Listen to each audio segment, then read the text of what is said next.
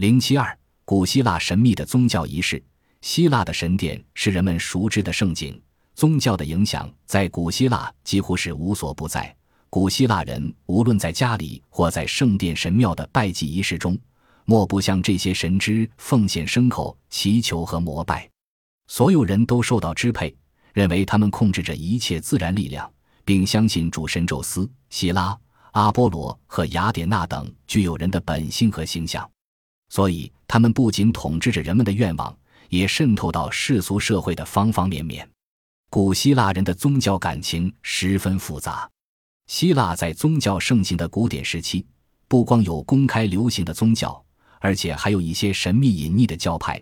这样的教派在古典时期之前已开始出现，并且往往与崇拜女性的生育力有关。教义大多晦涩难懂，其中影响最大的大概要数成为永生象征的一流新奴密仪。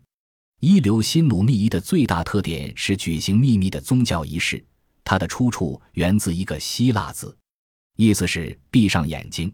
所以，一流新奴密仪的徒众都能严守他们各种秘密，为求守密。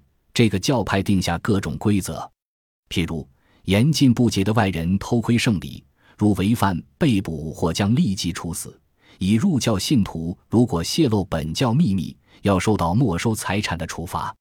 入教者深信恪守人教事，严守仪式秘密，便能掌握永生的秘诀；否则将财产充公，驱逐出教。在历史上，一流新努密仪和其他秘密组织一样，都被认定为是邪教。由于一流新努的信徒能恪遵教规，一流新努密仪的详细情况大部分仍然鲜为人知。不过，一些希腊古籍常记载有隐晦其词的相关材料。考古学家也在一流新努那座庞大的神庙遗址，特别是在供奉的莫推尔的大殿，发现了描绘部分仪式的雕刻和花瓶画。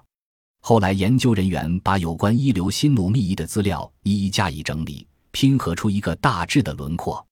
伊留辛努位于今日雅典近郊，从前曾是一个土地肥沃、繁荣发达的农业地区中心，后来成了烟尘滚滚的工业区。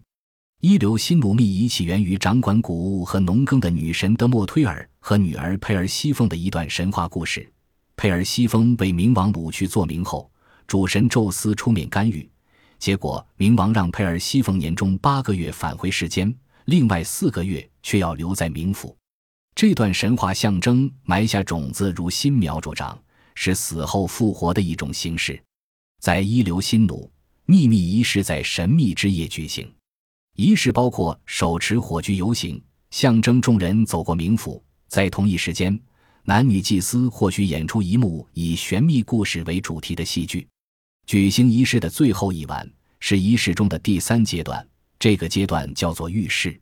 仪式开始时，燃起熊熊烈火，驱走黑暗。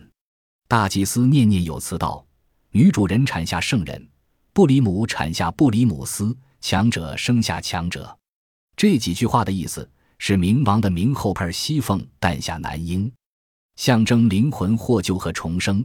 仪式的高潮可能是展示一些具有象征意义的麦穗，这在初入教者心目中象征更新，因而也象征永生。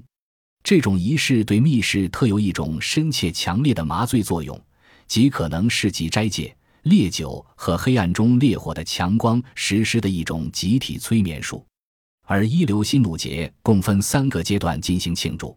第一个阶段也称为小一流新努节，在每年二月举行，期间各种仪式是为新入教的信徒敌罪而设，往往用公羊和公猪作为奉献祭品。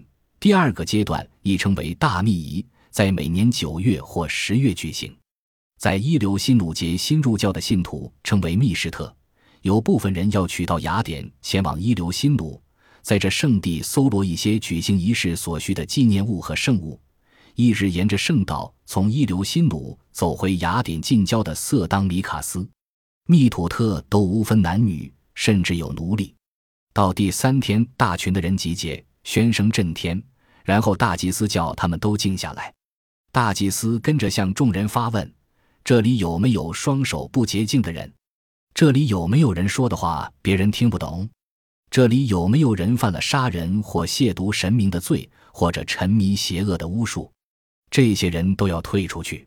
地位较低的男女祭司接着查核密士特的凭证，又命令他们宣誓保密，跟着收取费用。这个教派因此拥有大量的财宝。